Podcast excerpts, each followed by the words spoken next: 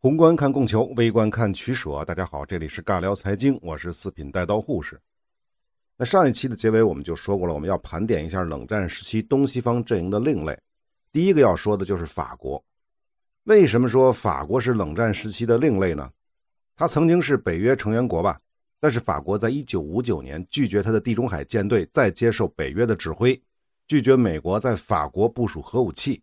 为此呢，两百多架美军的战略轰炸机呢，不得不迁到西德和英国。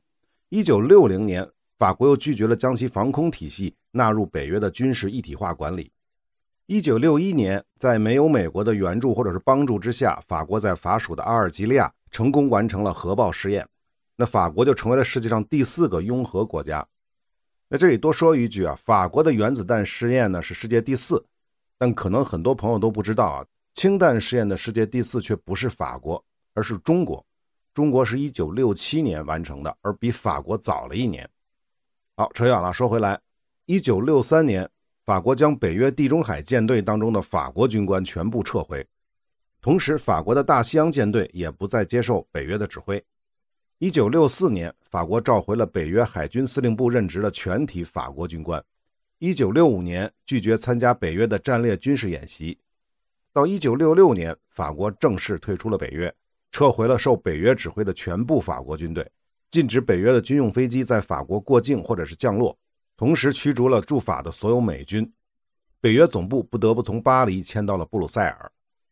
好，讲了这么多，如此的行为难道算不上是西方阵营的异类吗？这法国人不就是在拆北约的台吗？拆美国的台吗？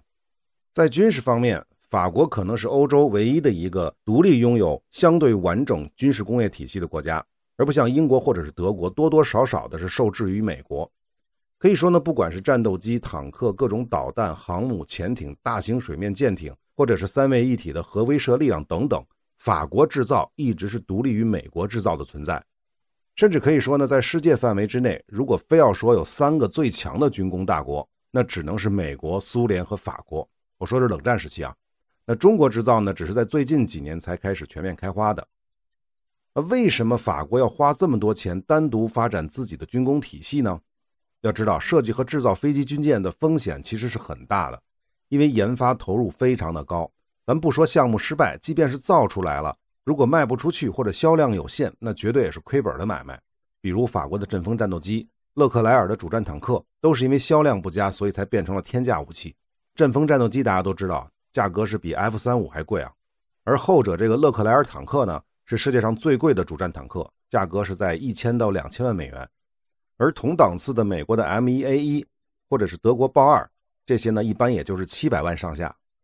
那么法国人独立发展军工体系的目的，当然不仅仅是为了赚军火钱，更大程度上还是不想在武器方面受制于美国，只要是自己能够设计、能够制造的，尽量还都是用自己的。老美的东西再好再便宜，真到了关键时刻，是不是还得看别人的脸色？美国人卖武器的嘴脸，也就是附加各种政治条件这种玩法，法国人早就看透了。当然了，英国也早就看透了，只不过他们是身不由己而已。在外交方面呢，法国也是自己玩自己的，不仅绕开了美国，跟东欧各国，甚至跟苏联改善了关系，而且还提出了与社会主义阵营的缓和、谅解、合作的三步走方针，力求在美苏之间保持等距离关系。一九六六年，戴高乐破天荒地访问了苏联，期间呢，两国发表了法苏联合声明，并重新恢复了邦交。恰恰是这个形成之后，法国全面退出了北约。再有呢，法国在第三世界面前也尽力表现出自己的中立立场，尤其是在武器出口方面，跟美苏不同，法国一般不会在卖武器的时候附加什么政治条件。我说的是一般不会啊，不是完全不会啊。另外呢，一九六四年，不顾美国的反对，法国率先承认中华人民共和国是中国唯一的合法政权，并且与中国建立了正常的外交关系。这也是在西方世界里非中立国家最早与中国建立外交关系的国家。虽然英国是在一九五零年就承认了中华人民共和国，但是没有建立外交关系。而中英之间真正的改善关系是要到一九七二年，也就是中美关系破冰之后才与中国建交的。当然，中美正式建交是要到一九七九年了。还有一件事呢，不知道我观察的对不对啊？冷战时期法属殖民地的独立浪潮当中呢，似乎走社会主义道路或者说尝试社会主义道路的国家并不是很多，不知道是不是跟苏联不积极有关系？我查了一下，似乎只有马达加斯加、贝宁、刚果布，就是首都是那个布拉柴维尔那个刚果啊，呃，没有仔细研究过。貌似即便是这几个国家搞过所谓的社会主义，但好像都没怎么看到太多苏联的身影。那如果真的是这样的话，也许正是源于法苏之间的关系缓和。这个呢是外交方面，在经济方面，法国没有听美国的忽悠搞什么自由主义，反而是大力发展国家资本，逐步推进国有化进程。其目的很简单，就是避免本国的经济命脉被海外资本控制。海外资本说的是谁啊？当然指的是你美国了。我们熟悉的很多法国企业其实都是国企，比如说什么汤姆逊集团、法兰西银行、标致雪铁龙、法国邮政、法国航空、法国电信、法国公交公司等等。在八十年代的高峰期，法国的国有经济占 GDP 的比例高达百分之二十五。当然，冷战之后呢，随着几次的经济衰退，这个比例有所下降。但与基础民生和国防相关的产业，基本依旧是国有资本垄断。我们说的基础民生，就比如说能源啊、通讯啊、医疗啊、交通啊这些。严格意义上讲呢，这也是法国能够维持独立自主的最重要的基础，应该是没有之一的。那这里多说一句，很多人讨论国有化的弊病啊，确实啊，很多国家的国有化进程都不是很成功的。比如我们讲南美的时候提到过的那些国家，巴西啊、玻利维亚之类的，原因很多。贪腐啊、垄断啊、低效啊、不合理的高福利啊等等，但我们不能用部分失败的案例来否定一件事儿。凡事都是有两面性的，全面私有化的模式在很多国家也失败过，最典型的就是应用过休克疗法的那些国家。那问题在哪儿呢？其实并不在于国有化还是私有化，而是在具体的国情和实际的需求。私有化的本质是释放经济活力。但这种活力如果被别有用心的组织或者是机构，甚至海外势力完全控制的话，短期的活力可能会变成长期的威胁。那资本是逐利的，不会考虑其他国家和人民的利益，甚至连自己的国家和人民的利益也不会在乎的。那这方面我们就不多解释了，对比英法就知道为什么曾经奢望二次崛起的大英帝国，最终还是成了美国的小跟班。从这个角度上看，跟他们的自由主义也是密不可分的。那再有呢，就是法国主导建立的欧共体，后来逐步发展为欧盟。我们之前是说过的，欧盟的前身是欧共体，欧共体的前身是煤钢共同体。那简单说一下历程啊，一九四八年，荷兰、比利时、卢森堡三国组成了关税联盟，实现了三国范围内的统一市场和自由贸易。在一九五一年，法国主导之下，拉上荷比卢三国，再拉上西德和意大利，一共六个国家共同签署了巴黎条约，一九五二年生效。这就是欧洲煤钢共同体。煤钢共同体的本质是成员国将各自的煤钢工业全权交给这个联合机构，免除相关的关税，方便各国之间的贸易，促进各国的工业发展。一九五八年，还是这六个国家成立了欧洲经济共同体和欧洲原子能共同体，意在创造统一的市场，更大范围内取消会员国之间的关税，促进各国的劳动力、商品、资金、服务等等这些的自由流通。一九六七年，六个国家将煤钢共同体、原子能共同体和经济共同体所属的机构合并了，统称为欧洲共同体。说到这儿，大家注意了没有？这其中说了半天，一直都没有英国的影子。因为英国啊，实际上是站在欧共体的对面的。法国搞煤钢共同体的时候呢，确实邀请过英国参加，但做惯了规则制定者的大英帝国，怎么可能做规则的执行者呢？所以他就没有参与，而是自己主导拉上瑞士、奥地利、丹麦、葡萄牙、挪威、瑞典，成立了欧洲自由贸易联盟。但是呢，相比于煤钢六国，刚才说的这几个国家的经济规模还是小啊，这就造成了英国的发展是落后于法国。这个时候呢，英国才后悔，只得转头申请加入欧共体。但是呢，法国在一九六三年和一九六七年两次拒绝了英国的请求，而拒绝的原因非常搞笑啊。说是戴高乐认为英国是美国人派来打入欧共体的奸细，英国是放在欧洲的特洛伊木马等等等等。关于这个呢，我还找了一幅当时的政治漫画，反映了当时英国想要加入欧共体的艰难，挺有意思的。大家只要关注我的微信公众号“四品带刀护士”，关注之后呢，回复关键词“冷战”就可以看到了。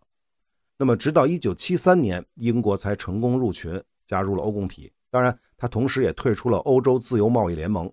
目前这个小联盟还在啊，但是呢，就只剩下冰岛、挪威、瑞士和列支敦士登这些国家都是人均 GDP 非常高，但是经济总值非常有限。七十年代初，不止英国，还有丹麦、爱尔兰、希腊、西班牙及葡萄牙等国先后加入了欧共体。那后面就不细说了啊。一九九零年的申根条约，欧洲主要国家的边境基本上就不复存在了，是一九九五年生效的，一九九零年签的。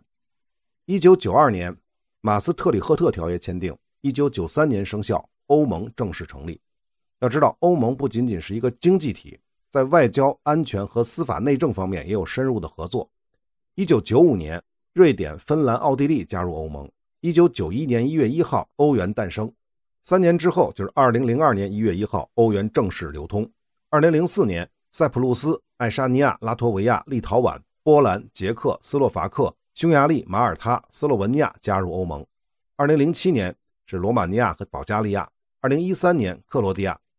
到这个时候，欧盟一共有二十八个成员国。二零一六年，英国公投决定退出欧盟。二零二零年，英国正式脱欧。那为什么要说欧共体，要说欧盟呢？从煤钢共同体到欧共体，再到欧盟，这个过程一直是法国为主导进行的。要知道，如果法国自己保持独立自主，那是远远不够的。法国在欧洲而言确实很强，但比起美国还是太弱了，所以必须要想办法把欧洲联合在一起，形成合力。那在这方面呢，其实跟英国，尤其是丘吉尔的思路是没有区别的。但问题是，英国也想做欧洲的老大，可这是法国不能接受的。所以呢，就可以理解为做不了欧洲老大的英国就破罐破摔，给美国当小弟去了。那说了这么多呢，似乎法国是铁了心要跟美国过不去啊。这又是为什么呢？这就要说到著名的戴高乐主义了。什么是戴高乐主义呢？说白了就是独立加自主。虽然我们是经常辱法，但人家法国从来不觉得自己不行。别忘了，拿破仑曾经横扫过欧洲啊。虽然拿破仑出生的时候，科西嘉还不属于法国。其实不只是拿破仑，我们之前好几次都提过，在欧洲大陆上，法国一直是非常强大的存在。甚至全欧洲的贵族，东到莫斯科，西至伦敦，他们在很长时间里都是讲法语的。我说的是贵族啊，所以法国人的傲娇呢，一直是刻在骨子里的。这也是为什么解放巴黎的时候，戴高乐的自由法国军队完全不听盟军的统一指挥，不顾毁灭巴黎的危险，强行进入巴黎的原因。巴黎必须是法国人自己解放的，不管实质上是不是，但形式上必须是。那明白了这个道理，大家就应该能够理解了。冷战时期的法国虽然也是直接面对强大的苏联，但戴高乐依旧不想成为美国的附庸，更不愿意做英国的小弟。不管实质上是不是，但形式上绝对不行。一九五九年，戴高乐曾经在一次演讲当中说：“是的，这是欧洲，从大西洋到乌拉尔，是欧洲，整个欧洲将决定世界的命运。”这句话什么意思啊？比起门罗主义，戴高乐主义是不是更带劲？戴高乐表达的不仅仅是说欧洲是欧洲人的欧洲，更在强调决定世界命运的应该是欧洲，而不是美苏。当然了，这只是法国人的一厢情愿而已啊。欧洲决定世界命运的时代是一战和二战，这已经成为历史了。残酷的现实是，真正决定世界命运的是美洲的美国和不被欧洲人认可的半个欧洲国家苏联。因此，法国想要独立自主的更深层次的原因是不想自己和整个欧洲成为美苏争霸的牺牲品，更不愿意做美苏争霸当中美国的马前卒和炮灰。当然了，法国不是戴高乐一个人的法国。而且呢，二战胜利之后，作为临时政府总理的他呢，与制宪会议发生了很大的分歧，最终在一九四六年被迫辞去了总理的职务，下野了。直到一九五八年阿尔及利亚政变导致法国危机，戴高乐呢才重新回到了法国政治舞台的中心。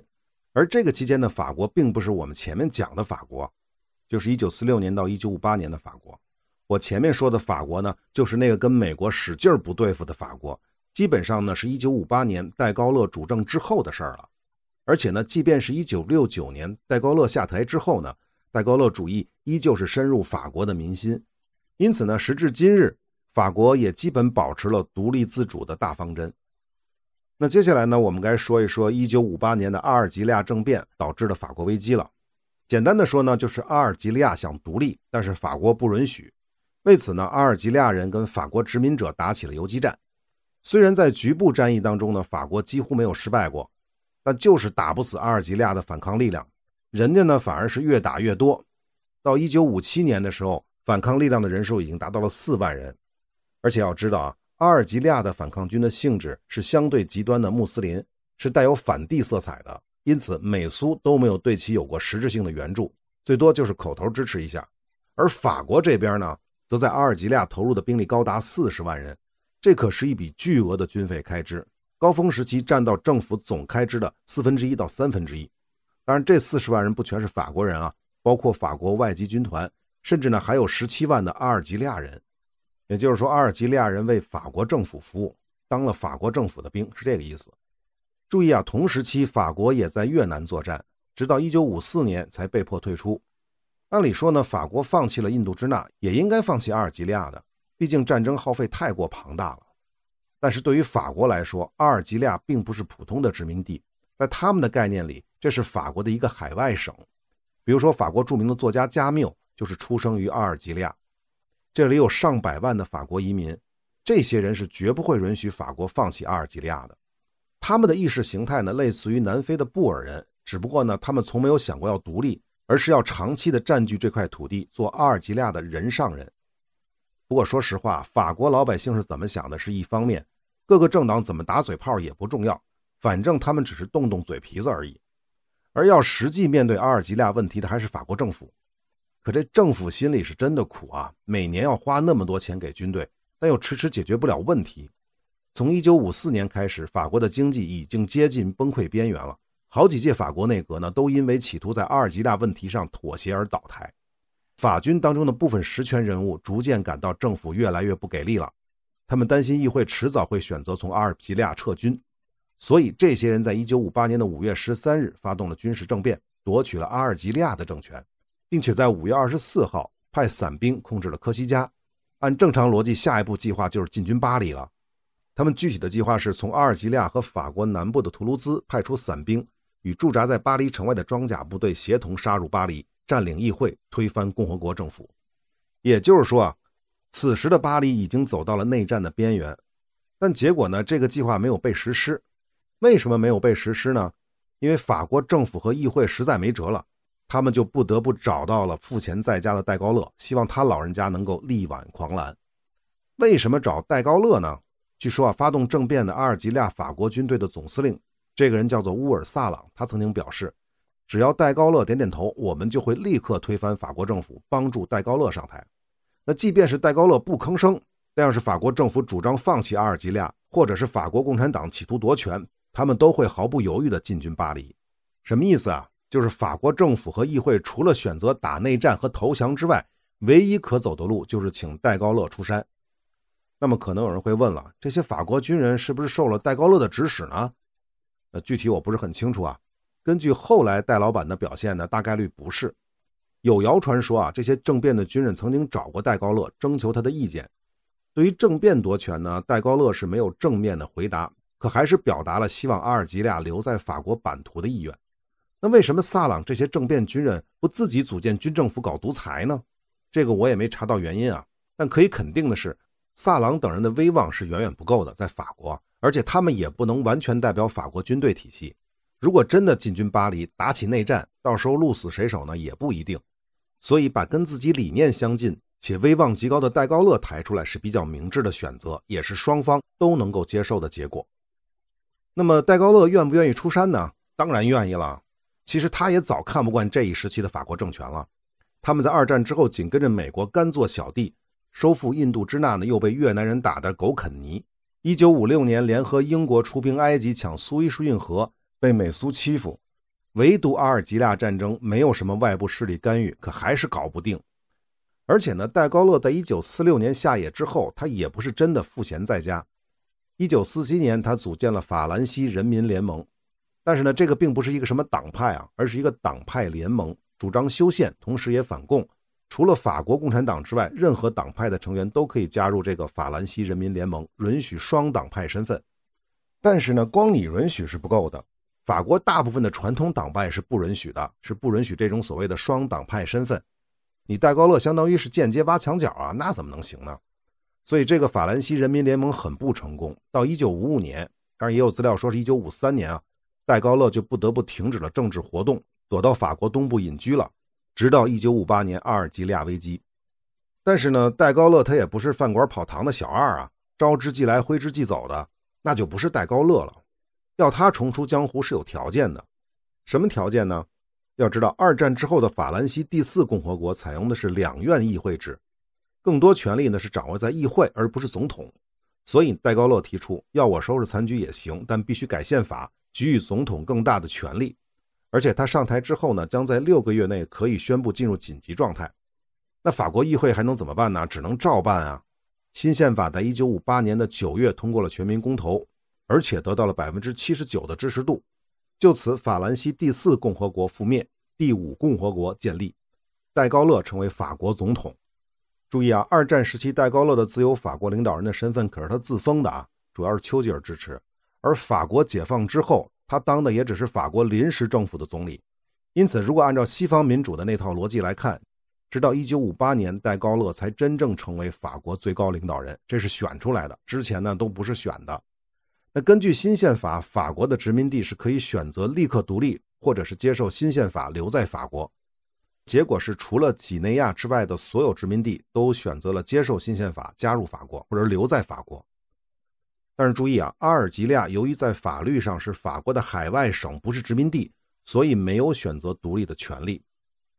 那戴高乐是怎么对付这个阿尔及利亚问题呢？他的策略是胡萝卜加大棒，一方面是给阿尔及利亚人更多的投资，帮助本地人发展经济。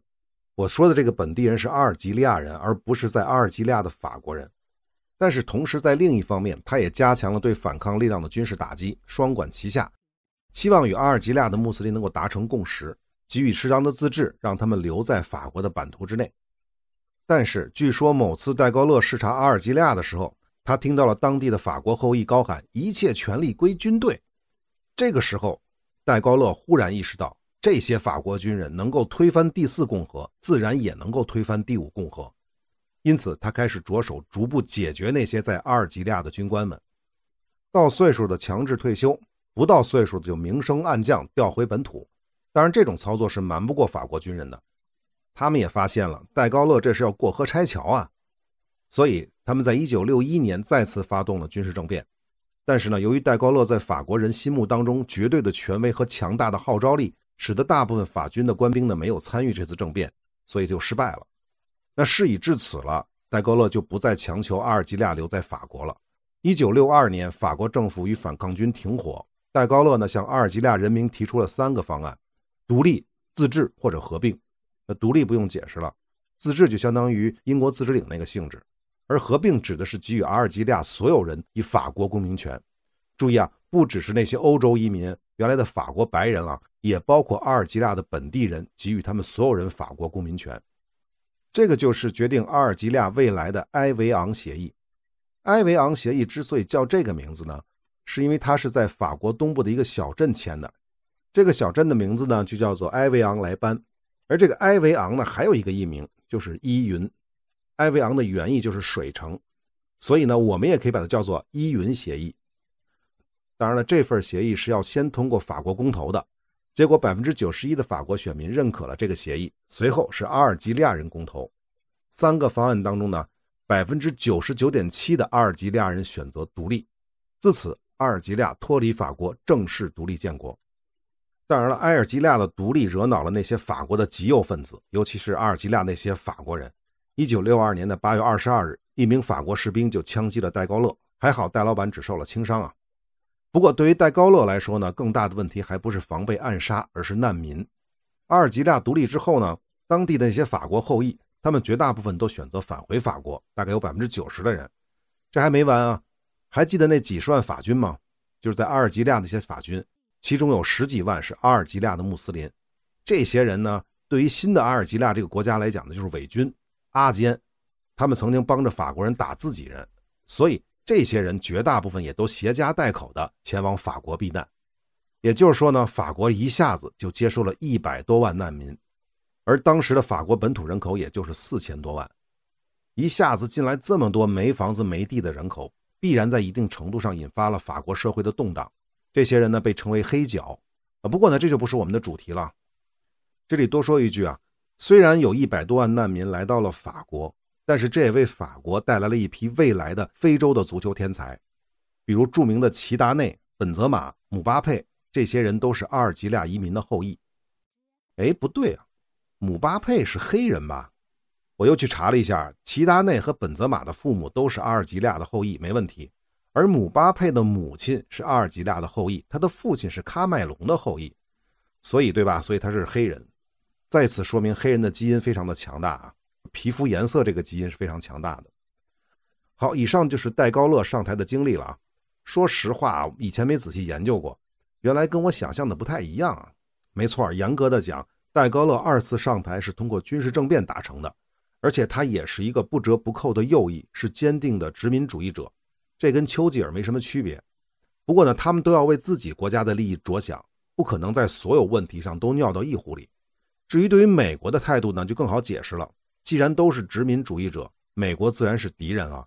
再加上你美国人总想着干预欧洲、控制欧洲，作为老欧洲中坚力量的代表人物，戴高乐当然要带领法国团结欧洲，做一些力所能及的反抗。这才造就了西方阵营当中的另类法国。好，那么问题来了，面对如此耿直的法国和戴高乐，美国人为什么不敲打敲打他呢？我们先说结论啊，就仨字儿，没必要。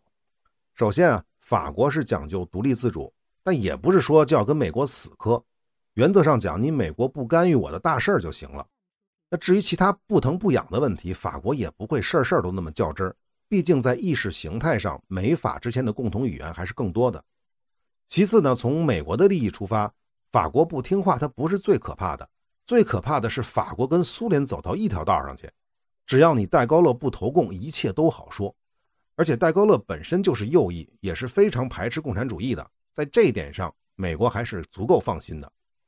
可以理解为二战之后的蒋介石政权，虽然也不听美国人的话，但起码不会跟斯大林眉来眼去的。至于欧洲的崛起，美国也不担心。我指的是冷战期间啊，美国的美元霸权始终占据着经济领域的制高点，法国也好，欧共体也好，根本不可能做出什么幺蛾子。至于后来的走向呢，有可能是美国始料不及的。当然，这其中很大程度也是美国自己作的，比如在越南战争当中过度的投入。多说一句啊，戴高乐上台之后可是公开批评过美国介入越南战争的，而越南曾经是法国殖民地。而且北越还是社会主义阵营的一员。实际上呢，面对法国的这种独立态度，美国不仅没有保持强硬，反而在很大程度上有所退让。比如1952年把北约总部从伦敦迁到巴黎，再比如对法国的那些殖民地，虽然美国强调民族自觉，但对于法国的旧殖民地，美国几乎都是不怎么掺和的。那些殖民地独立之后呢，对法国的经济殖民行为也没有太多的干预。最重要的是，一九六六年的法国并非是完全退出北约，美法曾经达成协议，将法国确定为北约的战略伙伴。换句话说，法国只是在军事体系中脱离了北约，不再参与集体的军事行动，而其他方面呢还是照常。再有呢，即便法国退了群，也一直给北约交会费，而且比例还不低，北约总预算的百分之十五都是法国承担的。而二零零九年法国重返北约的过程当中呢，美国也是继续让步，比如北约欧洲的指挥权问题、法国独立的核力量问题等等。好，最后一个问题了啊，法国退出了北约之后，自己玩的好好的，为什么又在冷战之后重新加入北约呢？这个呢，其实也很简单，法国退群的本质并不是想放弃北约，而是想重新建立起新的欧洲安全秩序，一个不受美国影响的欧洲安全秩序。一个最好以法国领导的欧洲安全秩序。那么在经济方面，欧盟勉强算是成功的，但在军事方面，你法国还是不够强，不足以带领欧洲抵御东方的威胁。英国就不用说了，德国受战败国的限制也不行，一西荷比这类的小国自然得找大佬来做靠山。那么长此以往呢，法国反而会在军事方面离欧洲越来越远。要知道啊。法国退群的时候，北约不过十五个成员，其中欧洲有十三个国家，包含法国、土耳其和英国也算欧洲啊。那么另外两个非欧国家就是美国和加拿大。而到二零零九年，北约已经东扩到了俄罗斯的家门口，成员国是二十七个，这是不含法国的。而增加的这些国家都是欧洲国家，其中欧盟成员国是二十一个。说白了，只有回到北约，法国才能与美国争夺在欧洲军事安全方面的话语权。免得像波兰啊、立陶宛这样的国家跟美国走得太亲近。说到这儿呢，大家是不是能够理解俄乌战争背后的美法博弈了呢？好，关于法国我们就说这么多吧。多说一句啊，北约历史上确实只有法国退过群，但有过退出北约意愿的可不只是法国。一九七四年的希腊，因为同约北约成员国的土耳其出兵了塞浦路斯，希腊就一怒之下退出了北约的军事指挥体系。但是在美国的压力之下呢，还是在一九八零年回归，中间空了六年啊。此外呢，加拿大、冰岛、黑山、荷兰、罗马尼亚、土耳其等国的各自内部的政治党派当中呢，也有退出北约的呼声。甚至英国也有啊，比如绿党、青年工党等等。而且别忘了，英国还有苏格兰和北爱尔兰这些地区，要是脱离英国独立，从北约退群也没什么奇怪的。那最后一个呢，就是美国。对你没听错啊，就是美国。只不过呢，这个说法是来自那位特朗普同志，他在2016年竞选的时候就提出过要退出北约。当然，在美国这种事儿不是总统说了算的。可即便是如此，美国国会众议院还是在2019年通过了北约支持法案。禁止特朗普退群。根据美国的民调呢，共和党有一半支持美国留在北约，民主党是百分之七十五支持，而美国的第三方政党几乎都是反对美国留在北约的。此外呢，英美的殖民地当中呢，也有三个国家因为独立而退出北约，分别是前面提到的阿尔及利亚、还有马耳他和塞浦路斯。阿尔及利亚就不用解释了，对吧？马耳他是地中海的岛国，曾经是英国殖民地，一九六四年独立就退出了北约。